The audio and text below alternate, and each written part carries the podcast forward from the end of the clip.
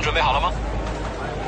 舞美、灯光、音响、视频，好，倒计时准备，三、二、一，走。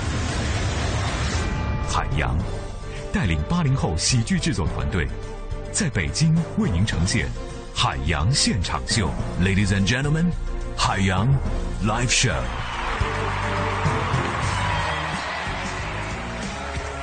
Hello，各位好，我是海洋。你是哪一位呢？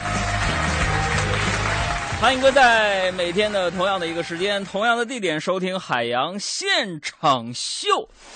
不论现在你在哪里，都欢迎你用最放松的姿势，呃，不论是在副驾驶还是开着车，是步行还是骑自行车，还是在外边跑步，欢迎进入海洋的快乐生活。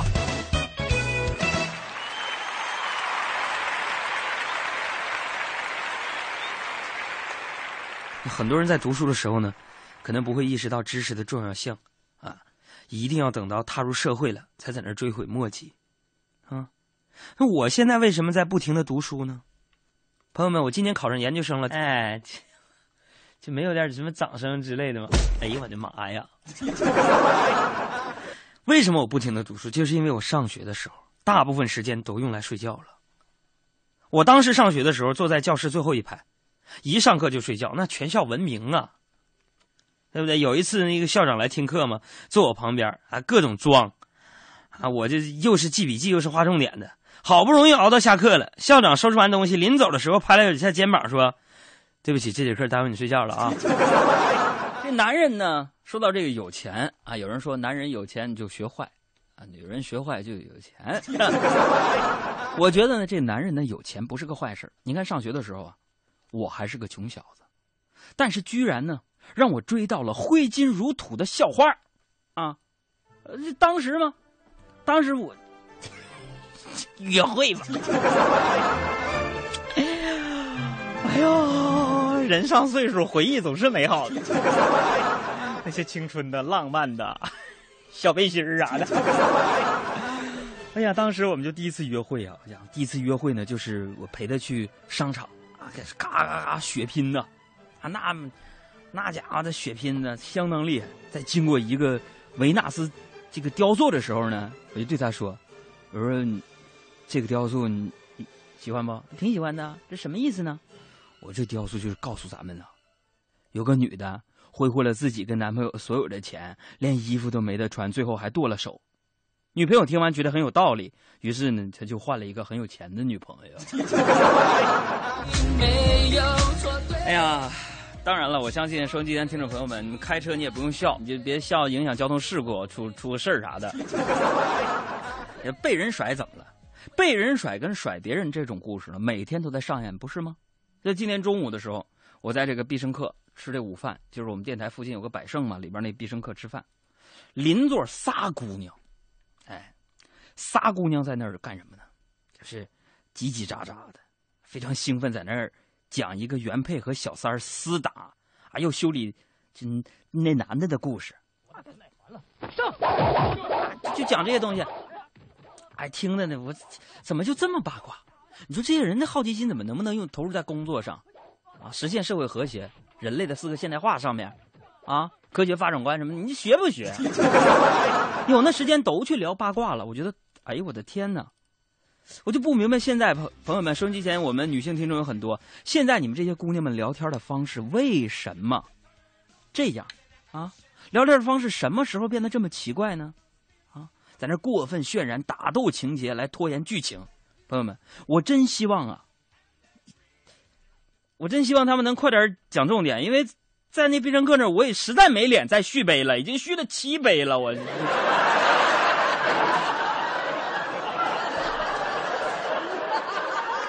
我这人就是这样啊，做事非常专注啊，非常坚持。我相信什么呢？我相信坚持才会成功，对不对？你看，大家都知道那个狼来了的那个故事吧？狼来了这个故事呢，这说什么？说从前有个放羊娃。啊，他向山下大声喊：“狼来了，狼来了！”啊，村民们气喘吁吁的赶到山上一看，根本就没有狼。完了第二天呢，放下娃又喊狼来啦，狼来啦！朋友们，我声音刚手术完事儿，我小点声喊啊，还没有狼，哎呦我去啊！还没有啊！哦不，那里的狼啊？思密达啊！大家呢就再也不相信他的话了。后来呢，狼就真的来了，没有人相信他的话呀，也就没有人救他。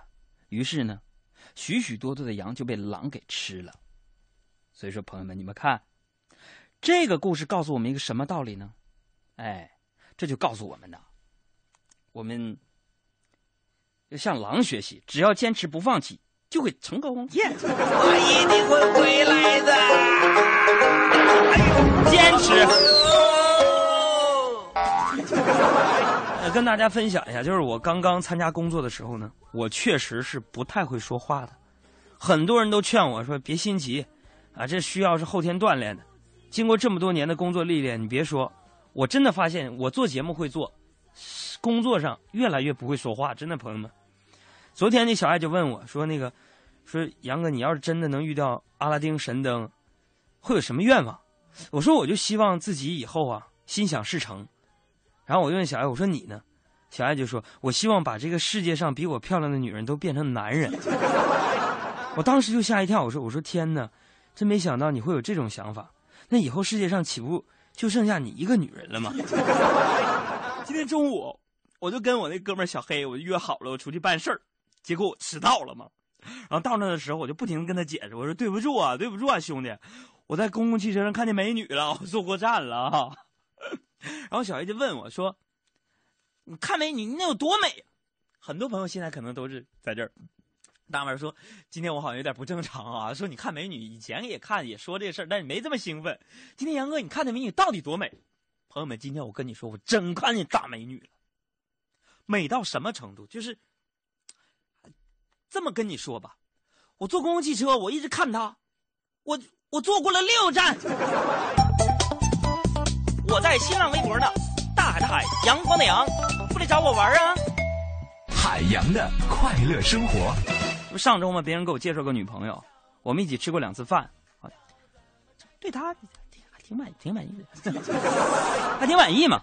那昨天晚上约，我就约这个女孩出去吃饭，哈，吃完饭我就说了，我说要不咱俩一起看电影去啊？他突然就问我，海洋啊。嗯，你愿意做我太阳吗？哎，当时我特别激动啊！这为什么呢？女孩一旦跟你玩浪漫，这事儿就八九不离十，估计能行。因为之前约她老不出来，我不逼她，她不出来。当时我特别激动，啊，以为我我估计我哥们儿就可以告别单身了，天天在节目当中就气那些曾经气过我的人了，是吧？我说我愿意，我愿意，I do，yes，I do，I I can，I believe，I can fly。然后这。这女的笑着对我说：“好，你答应了哈，做我的太阳。我求你有多远，太阳离我有多远，麻烦你就离我有多远，行不行？你这大蒜味儿太闹心了。”周六周日精华录播版，我们一起收听我主持的节目吧。哎呀妈，真分裂！这个刚刚呢，跟大家说这个体育啊，其实这个体育呢，它总是跟人的健康呢是息息相关的，对不对？呃，健健康康的身体呢。才是保障长寿的先决条件。你看啊，跟大家说说这个历史，从古至今，哎，这可以说呀，每一个中国人都希望自己个儿能健康长寿。当然呢，我也不例外。休假的这段日子呢，我查了很多资料啊，对比了一些长寿名人的事迹之后，我就发现呢。活了一百零七岁的邵逸夫，每天运动四次，并且每天练习气功，啊，八十六岁的华人首富李嘉诚，每天都要游泳和打高尔夫。九十三岁的澳门赌王，啊，从来呢不吃任何补品，每天坚持游泳半个小时。这个红顶商人霍英东，早餐只吃水果。晚餐只吃玉米和芋头，再来说说，传媒巨头默多克，每天啊要吃二十多种水果蔬菜呀，看到没有，朋友们？啊，你有什么感触？这些数据啊，活生生的告诉我们一个道理，我们也不难看出啊，这些人他们共同的长寿秘诀就是有钱呐。呀呀呀呀呀呀呀呀呀呀呀呀呀！你太有才了。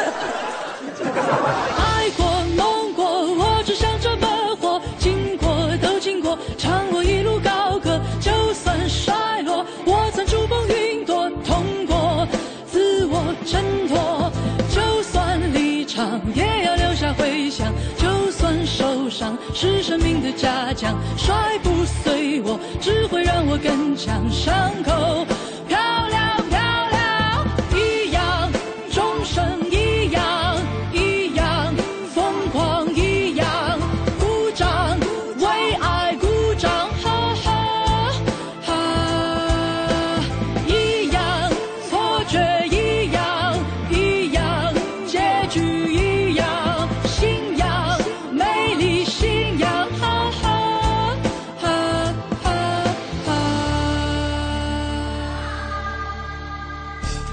中央人民广播电台到山东卫视，从海洋现场秀到与众不同，海洋将脱口秀进行到底。文艺之声携手山东卫视共同打造全国首档电视新闻娱乐脱口秀节目《与众不同》，与众不同。金话筒奖主持人海洋亲自操刀，海洋现场秀电视版火辣出炉。山东卫视每周日到周四晚上十点到一零六点六，每周六日晚五点精彩呈现。海洋现场秀，下班路上的快乐陪驾。一零六点六，每晚五点。前几天呢，小健给我打了一个电话，说：“哥，太解气了！我今天做了件特别牛的事，我把老板给骂了。”我就心想啊，他这又是哪根筋不对了？骂老板，这是不想混了。我说：“我说你快跟我说说啊，到底怎么回事？”小健就说了：“啊哥，我到这个总经理办公室，我就噼里啪啦就是一顿臭骂，我把这些年憋在心里的火全都撒出来了。我就说，我说做人要凭良心。”有你们这样利欲熏心、往死里边压榨员工的吗？在我眼里啊，你就是猪扒皮。我说小健，也就是说，你现在又失业了？哥，没有，明儿照常上班。我说这怎么可能呢？不对呀，你不是说你今天放假吗？哥，我今天是放假呀，闲着没事嘛，我就去隔壁公司发泄了一下。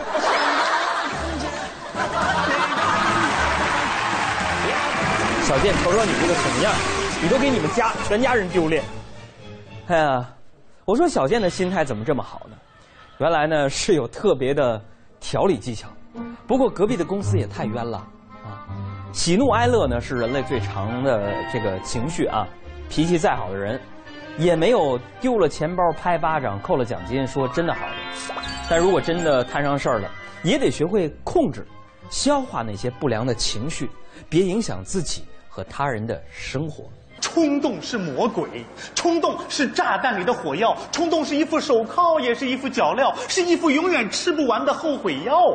这段时间，马航 MH 三七零一直牵动着国人的心。对于莫名消失的飞机，无论是哀伤、愤怒，还是质疑、猜测，都是很正常的，表达的是我们对同胞的关切，对生命的尊重。但是在舆论热潮当中，有这么一些声音，让人觉得不那么和谐。一些不负责任的推测四处扩散，更有所谓的大 V 言辞激烈的号召抵制马来西亚，把马来人甚至马来的艺人也视为攻击的对象。由于一件事情而抵制一个国家，因为个别行为否定一个群族，这本身就是因噎废食的荒唐行为。这不是在解决问题，而是在激化矛盾。我想未来的国际社会合作必定是时代的主流。动不动就将事态扩大、情绪化的处理和制造纠纷，结果只能是旧仇未解，又添新恨。这样聊天是没有朋友的。每个人身边呢都不缺乏哈容易情绪化的朋友，比如说和小健相比，佳宁就比较情绪化，主要的表现就是多愁善感啊。那有一回呢。佳明在公交车上拿着手机看小说，眼泪又忍不住了。就偏巧这时候呢，公交广播里边传出来一个声音：“请为老弱病残让座。”你说再难过，也不能影响功德呀。佳明赶紧拿着手机站起身来，啊，你坐。旁边那大妈呀，正打算说谢谢，一扭脸，看见佳明这泪流的跟洗脸似的。看到这个场景，大妈心都软了。这个，算了，小伙子，我不做了。为这点事儿哭成这样不值得。不想让座，你就直说吧。多尴尬！再说了，不想让座就直说，说起来简单，做起来就危险了。沈阳女孩小朱在坐公交车的时候呢，玩起了手机，正投入的时候呢，突然听到有人说：“老人有心脏病，你给让座呗。”小朱一抬头一看啊，确实有位白发老人站在自己身边，于是呢，他就站起身来让座，一边还嘟囔了一句：“啊，怎么这么多人偏偏让我让座呢？什么意思？”没想到啊，没想到，就是这句话，招来了全家总动员。先是老人的儿媳甩了他一大巴掌，然后老人的儿子揪起小猪的头就往车上撞，最后呢，甚至老人都自己拖着病体，照着巧姑娘的鼻子就来了一拳。这反应也太过了。事儿归事儿，咱分析一下啊。首先说小猪是不对，你让座就让座呗，还嘟囔那么一句干嘛？怎么这么多人偏偏让我让座呢？啊，给需要的乘客让座，这是咱们社会的美德，也是我们年轻人应该做的，对不对？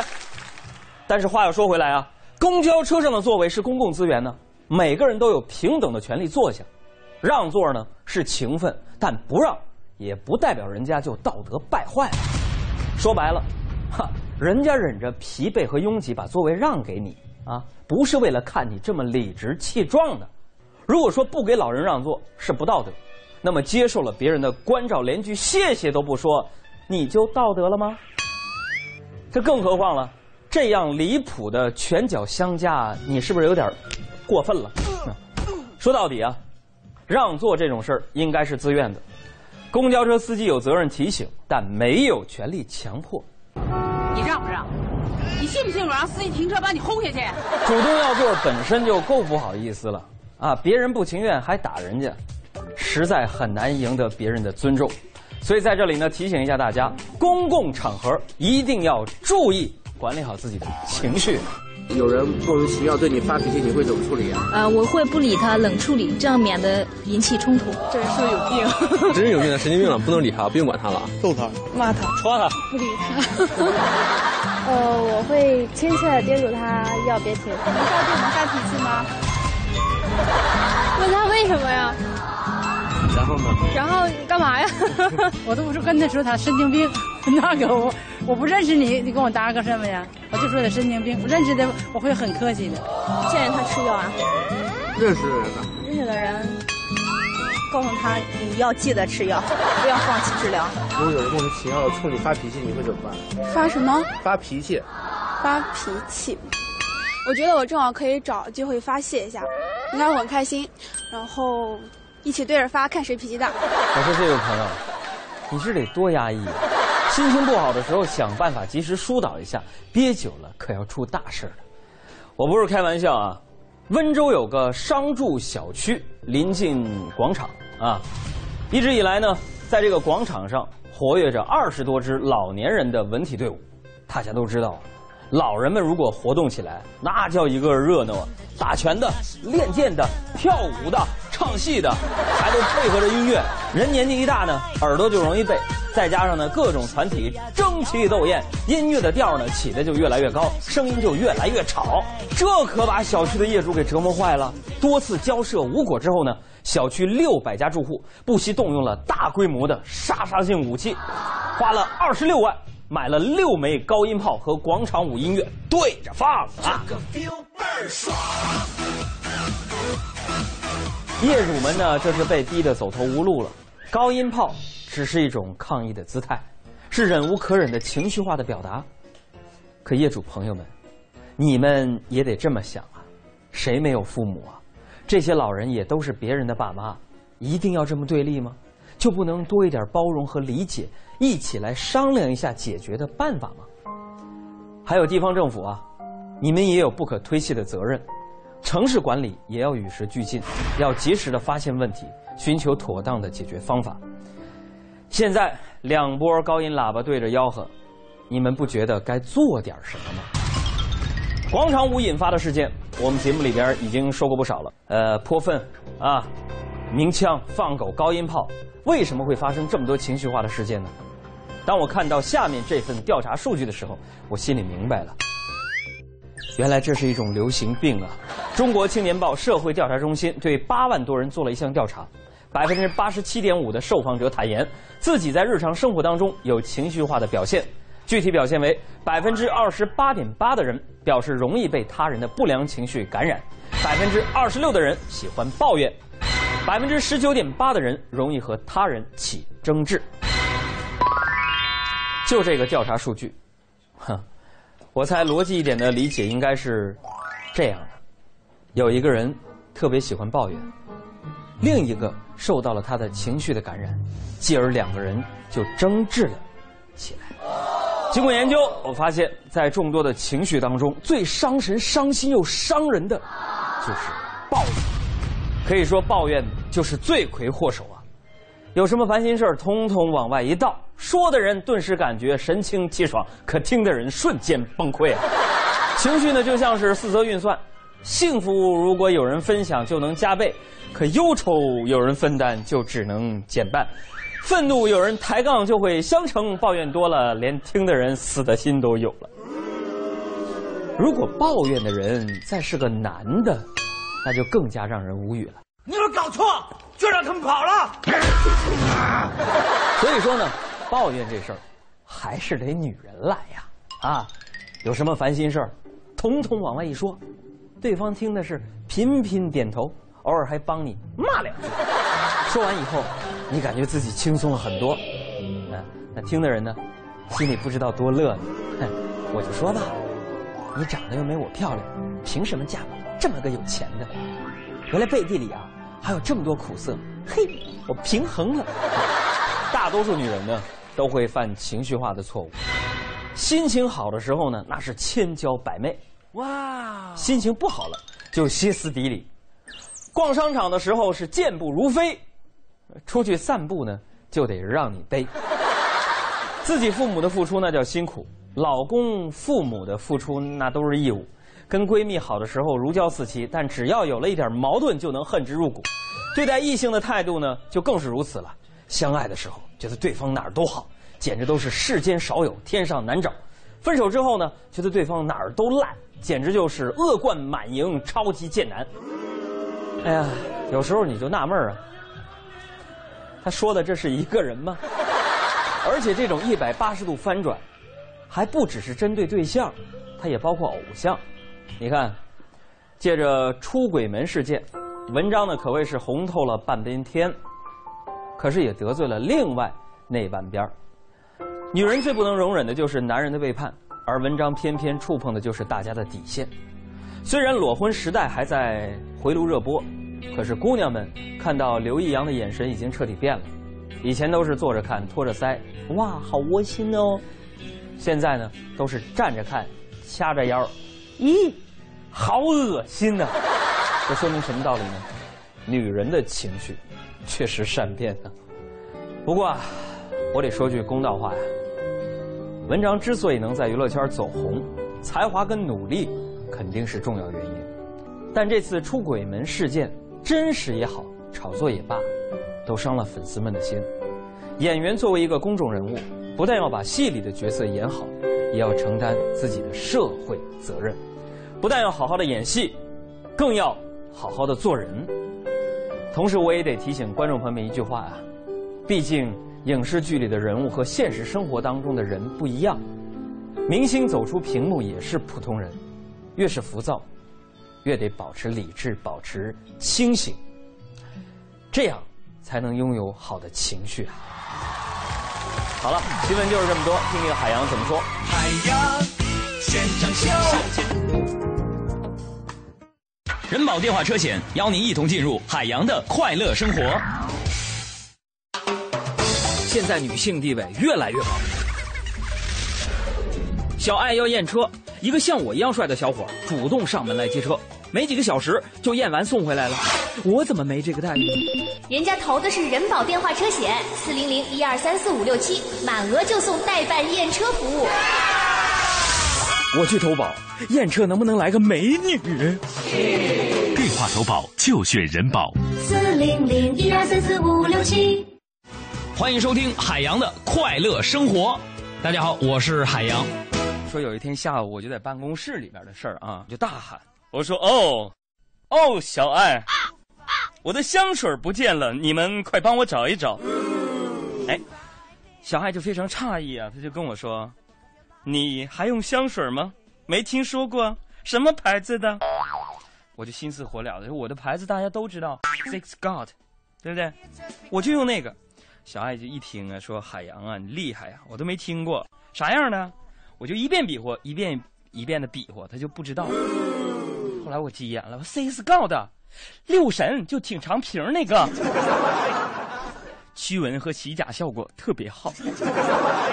沿着这里有朋友说：“杨儿，我跟媳妇儿在北京漂了十年，终于把钱攒的差不多了，打算买一个小房子。但是我们俩为了买房子没少吵架，我就奇怪了，同样都是一个商圈的房子，他为什么就非要买贵的那个小区呢？”啊，那你想，同样是女人，你干嘛要想娶一个长得漂亮又会做家务的呢？对不对？来看小熊猫，嗯嗯，他说：“杨儿啊，我媳妇儿怀孕了，这两天家里络绎不绝的来客人，给她带了各种礼物，各种恭喜，我就纳了闷了，这孩子也有我一半的功劳吧？嗯可是为什么没有人来恭喜我呢？因为不一定是你的。开玩笑，开玩笑，开玩笑，开玩笑，开玩笑，开玩笑。不要影响家庭和睦啊！看看这有一个面包超人，啊他说：“杨儿，你说现在这个物价怎么那么可怕呢？嗯我记得五年之前啊，兜里有十块钱，去超市能够拿回来一袋儿面包、两袋儿牛奶，啊剩下的钱还能买点零食什么的。你说现在还能拿点啥？现在物价越来越高了啊！嗯现在当然不能拿了，因为现在超市它都装上监控器了。继续来看，云梦科技说：“嗯杨儿你好，我是做手机硬件的，现在。”智能手机基本上已经普及了，但是很多硬件的问题还没有克服。你能不能帮我分析一下，造成智能手机电量迅速减少的罪魁祸首到底是什么？是开个会，这个磊磊说，婆婆的关系。嗯，说今跟男朋友谈了一年多了，今天要去他家见家长了，好紧张啊！杨儿怎么才能知道他的妈妈以后会不会对我好呢？嗯、这个事情我觉得，这个婆媳关系呢，一直是最难相处的。其实这女孩子前几次见完家长，嗯基本上可以判断今后。嗯如果说她妈妈总夸自己的儿子比较多啊，说我儿子特别乖、特别嗯好，那多半以后呢，你会格外的苛刻对你，对吧？哦如果说她眼睛里边乐出花了，然后呃能和你一块嫌弃他儿子，那大多呢会把你当成女儿疼，嗯就是反着来的。没错，嗯，所以呢，作为男生呢，最好要时刻提醒自己的妈妈，嗯自己脾气有多不好。就说妈呀，其实我脾气特别好，她特包容，然后多不疼女生，我根本就不懂疼女生，嗯然后自己多没有人要，等等等等这些信息。就是埋汰自己。哎，嗯这一点我妈就很好，因为嗯不用提醒我，自己就悟出来了，就差实践了，你知道吗？睁大眼睛，show time！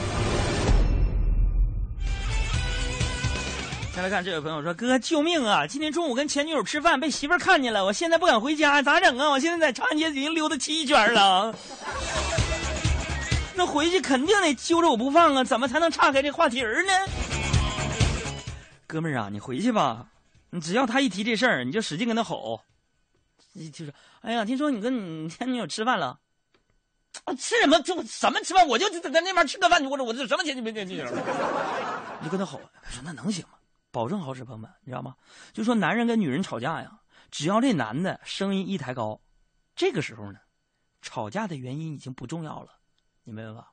你要岔开这个话题，你就把嗓门拔高之后，因为后面的全部过程就会变成了，你居然敢吼我，你再吼我一句试试，成功的转移。但是那个效果好不好，这个我不保证啊。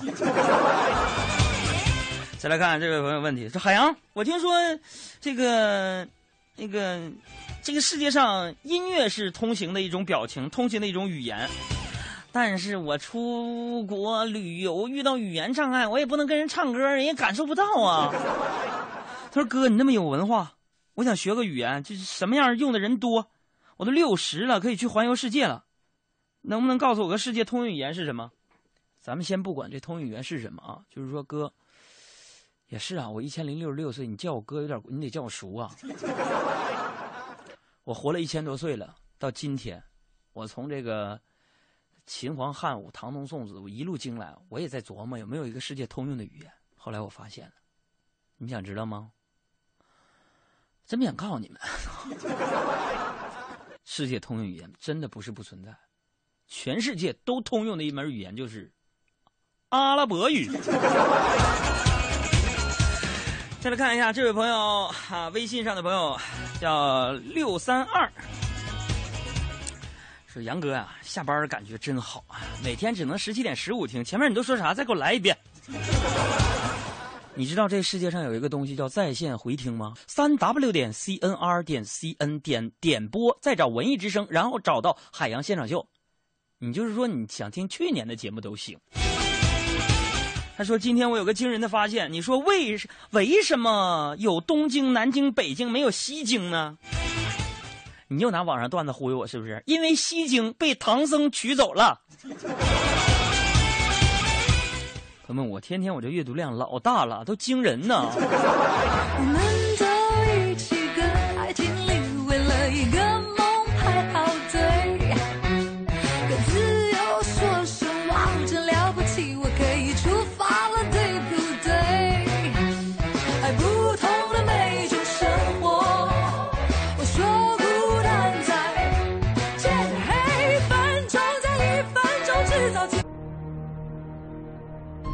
洋现场秀，哪里有问题？他这边说：“杨，我儿子今年两岁，这两天睡觉非要让我给他讲故事。男孩子睡觉也也得讲故事吗？你小时候你爸妈给你讲过故事吗？愁死我了这两天。”两岁那我也不知道啊。我小时候，我小时候也要求我爸给我讲故事啊。我爸就跟我说：“你快睡，睡着了，爸爸就给你讲个故事。”完了我就睡着了啊。再来看这位朋友说：“杨哥啊，我再借你们节目说句话啊，爱美的姑娘们，你们知道吗？三只羊才能做一件大衣，你们忍心吗？今天我看很多人穿这个羊皮大衣，大哥，羊皮袄那是我们农村穿的。哎呀妈呀，三只羊才能做一件大衣啊！这位朋友，我今天啊，太神奇了，我都不知道这帮羊还会用缝纫机。”这位朋友说打算学车啊，去驾校考察了一下，我觉得驾校的教练很很 nice。这学过车的都知道，没交过学费的时候呢，你是大爷；交了学费，是吧？再来看这位朋友，杨哥，我以前我前一阵子在伦敦待了一段时间，人家外国人呢每年读十几本书，在地铁上都在看书，还中国人在地铁都干啥？这就是差距。这位兄弟，我们都挤不上地铁，这也是差距呀、跟我说，杨哥，刚才有个卖保险的银啊，卖保险的银行给我打电话，说我已经升级他们的贵宾客户了。贵宾有什么好处吗？不会多交年费吧？我没问清楚，信号不好。好处非常多。这是啥呀？比如说让你自我感觉良好。还有手机尾号是七九八七八，说一个人生活辛苦，可能就是因为那个人既不在身边陪伴，也不在终点等候，所以这条路，呃，这条路线这么长，走起来特别累。哥，不一定是路长啊，可能是咱腿儿短。比如说杨哥啊，本人今年二十九，至今没有女朋友。爸妈让我上点心，于是我就去相亲。据说老婆都比较喜欢跟自己相像的儿媳啊，据说婆婆都喜欢比较跟自己相像的儿媳妇儿。那你说我是不是找一个各方面都跟我妈很像的女孩就行了呢？朋友们，你有没有考虑过你爸的感受？还有就是说，杨哥呀、我是个大学生，我妈每个月呢就给我八百块钱生活费啊，我想谈恋爱，可是没有钱。你说有没有可以能不花钱就谈的恋爱啊？我是男的，想得美！不管男女，经历一场恋爱呢，就跟什么呢？就跟这个吃巧克力似的，就算你不付巧克力的钱，哎，你也得付减肥的钱。再来看一下啊，这位朋友说：“杨啊，我这个奶奶以前说过啊，夫妻俩过日子就像一双筷子，一是谁也离不开谁，二是什么酸甜苦辣都能在一起尝。但现在为什么离婚率越来越高了呢？你这个比喻非常恰当，我觉得。”把这婚姻过日子比喻成筷子，这离婚率高的原因，第一呢，我估计可能是因为这个一次性方便筷子越来越多了；第二，就是因为现在很多人呢都吃西餐，改用叉子了。我说杨哥，为什么时间不等人啊？我觉得自己突然变老了。时间不等人是因为啊，这生活就跟坐出租车一样，不管你去向明确还是漫无目的，他都在不停的打表啊。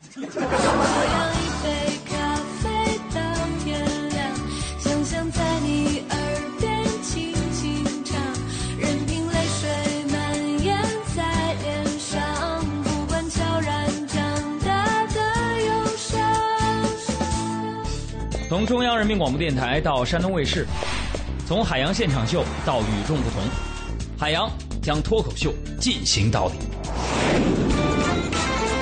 文艺之声携手山东卫视共同打造全国首档电视新闻娱乐脱口秀节目《与众不同》，与众不同。金话筒奖主持人海洋亲自操刀，海洋现场秀电视版火辣出炉。山东卫视每周日到周四晚上十点档一零六点六，每周六日晚五点精彩呈现。海洋现场秀，下班路上的快乐陪驾。一零六点六，每晚五点。习总书记在访问德国期间发表演讲，提到南京大屠杀中惨遭毒手的三十万中国军民，结果遭到日本当局厚颜无耻的所谓抗议。日本声称不否认旧日本军在南京进行的杀伤以及掠夺行为，但关于死难者人数存在各种意见，日本政府未断定。强词夺理，信口雌黄。怪不得连日本人自己也说，安倍如此折腾，必将日本战后多年积累的和平国家资本逐渐消耗殆尽。有句话是这么说的：跪着的德国人比站着的日本人都高大。这说的不是人种问题，而是两个国家的人有没有种的问题。同样是二战战败国，同样曾犯下过累累罪行。人家德国虽然有时候不想掏腰包交赔偿款，但人家犯了错误就认账，而日本总是遮遮掩掩、欲盖弥彰。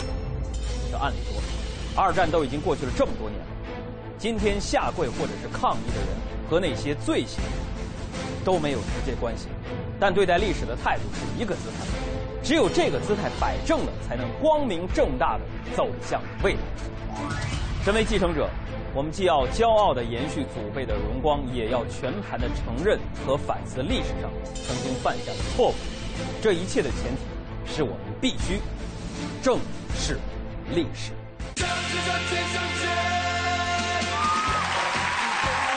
为什么要正视历史呢？因为历史可以帮助我们知荣辱明是非。只有正视历史，才能避免以前的歧途，才能获得稳定的和平发展。当然了。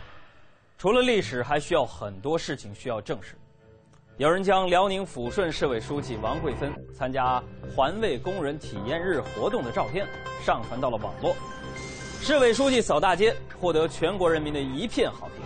还有人分享了王桂芬乘坐公共汽车的照片，在抚顺，大家亲切地称王书记为“芬姐”。据说呢，在乘坐公共汽车的时候呢，芬姐还主动让了座。我骄傲。但是，在赞叹声当中，也有人发现了问题啊！在发布的照片当中，很明显可以看出，当时有相关的负责人陪同啊，还有专业的摄影师在一旁拍摄呀。而且，王桂芬在清扫街道的时候，并未像其他工人一样佩戴口罩、工作服，那一点都不专业啊。不过啊，拍出来的照片倒是很专业，拍照也好，作秀也罢，至少芬姐。摆出了一个让群众满意的姿态，那就是做工作必须要到群众当中去，只有到群众中去，才能得到老百姓由衷的喝彩。这总比那些不让拍照的官员强吧？拍给你看，这是进步的开始。那下一步的目标就是随便你拍。其实没必要找什么专业摄影、陪同人员啊。身为工作人员，只要你真的把老百姓放在心里，真的做出有益于民生的成绩，就算一张照片都没有，老百姓也都能看在眼里。Yes。如果没有成绩，再怎么作秀，它也只是形式主义。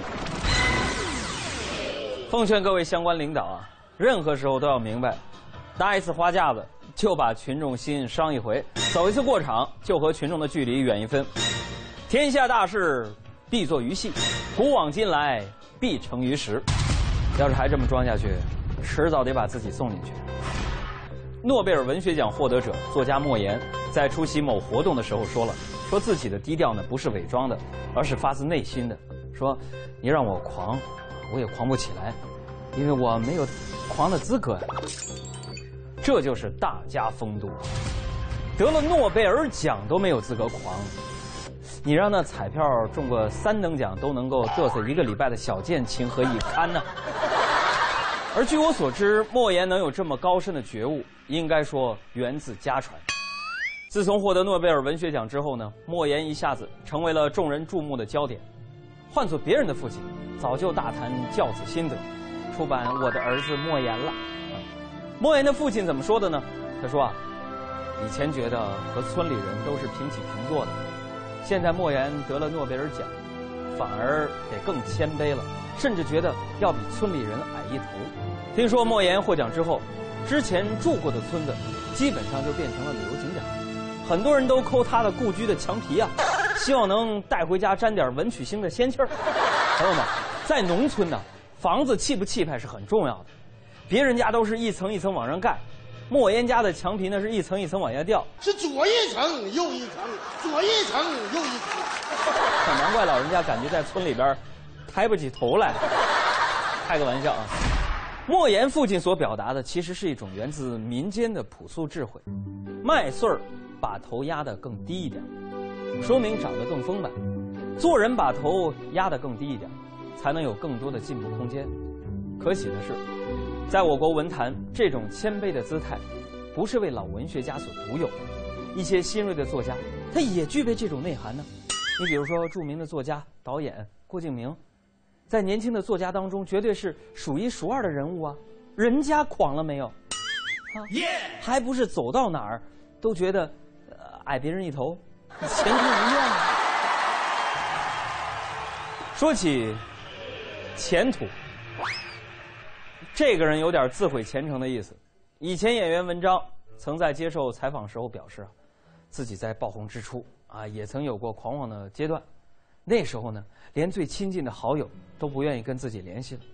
后来呢，痛定思痛，深刻反省，决心找回平常人的心态。再然后，呃，就有了出轨门啊。看来是痛的还不够深啊！如果大家稍加注意，就会发现，出轨门，它俨然就是一副众生相啊！相关人物依次登场，展现出截然不同的姿态。首先说男一号文章，三月三十一号凌晨，发表声明道歉啊，承认出轨，自称咎由自取，并且表示弥补给家庭带来的伤害。特别想这么做。本来呢，这是好的表现。如果不出意外，这个道歉一出，事情原本就可以淡了。哪想到，二十个小时不到，剧情又起翻转。文章又发了一条微博，向爆料媒体的两位高层开炮：“我鉴定一条，陪你到底。”唉，真是应了那句成语啊，“不作死就不会死啊，no 作 no die。” 这就跟两个人打架似的，人家都放弃追你了，这时候你还跑回来挑衅一句：“追啊，有本事你追啊！”这不是找打的节奏吗？耶！怎么样？怎么样？怎么样？我又跳出来了，打我笨蛋！哎呦！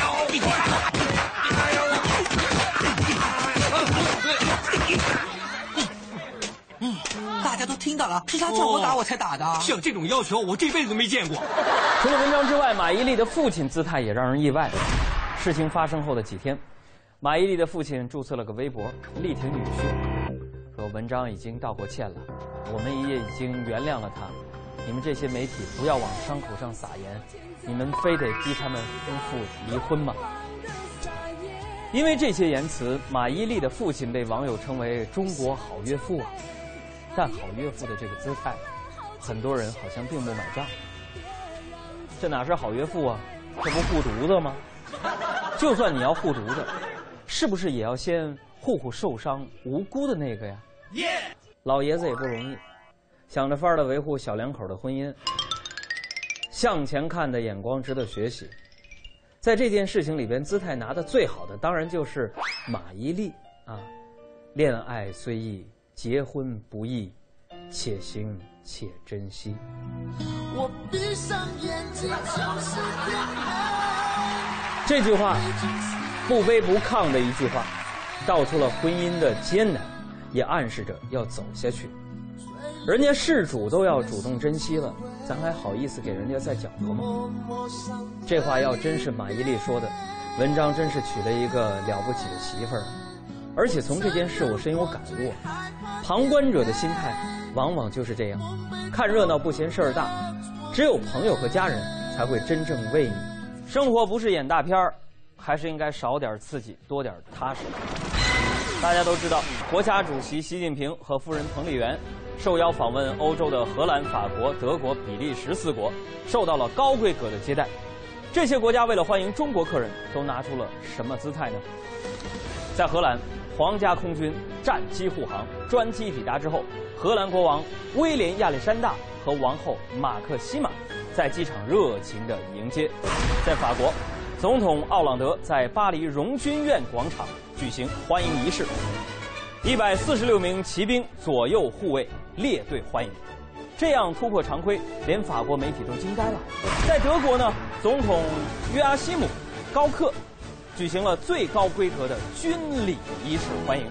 在比利时，皇家空军两架战机升空护航，按照皇家规格待接待，那真是彩旗招展，锣鼓喧天，鞭炮齐鸣，红旗招展，人山人海。作为一名中国人，看到这些消息，我都觉得自己脸上倍儿有面子。欧洲各国表现出这么热情好客，接待规格上争先恐后，这说明什么呀？说明中国的实力提升了，国际形象高大上了。耶！中国人走到哪儿都备受尊重了。习总书记在中法建交五十周年纪念大会上的讲话里边，明确提出了当今中国的姿态。他说：“拿破仑说过，中国是一头沉睡的狮子，当这头睡狮醒来时，世界都会为之发抖。中国这头狮子已经醒了，但这是一只和平的、可亲的、文明的狮子。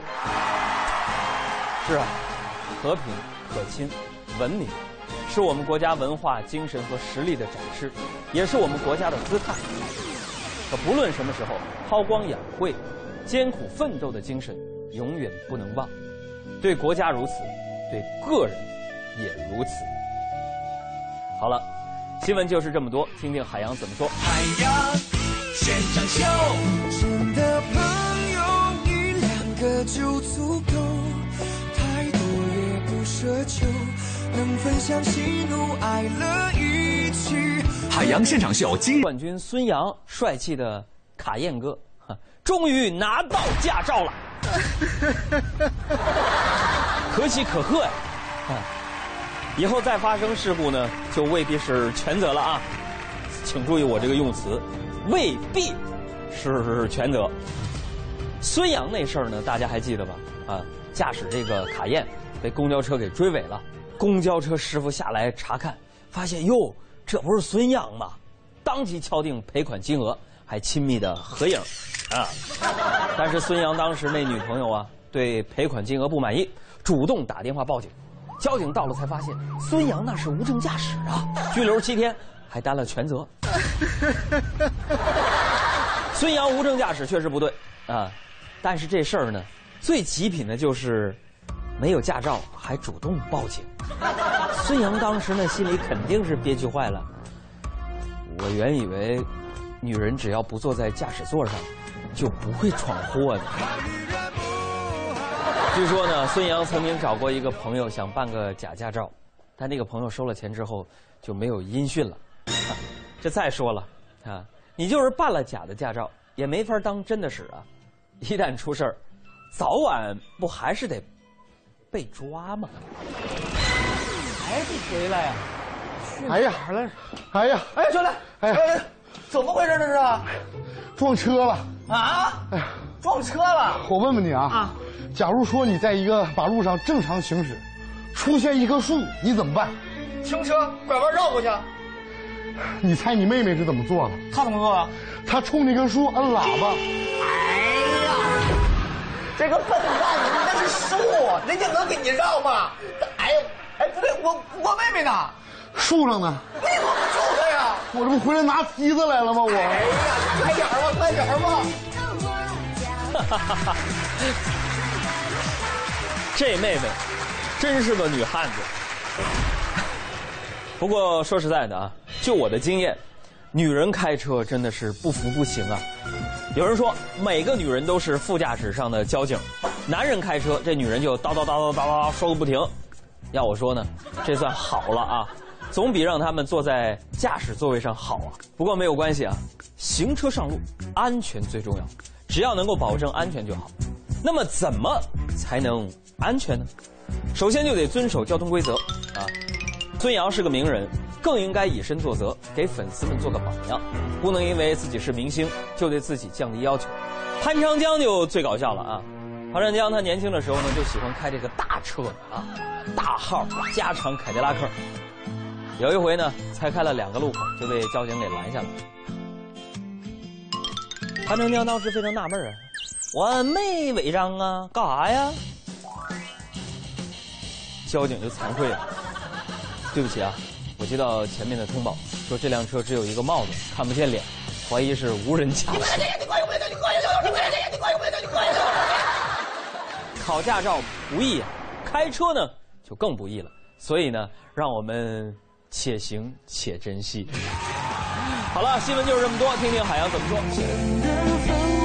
海洋现场秀今日内容全部结束，我们下期再见。如果还有下期的话。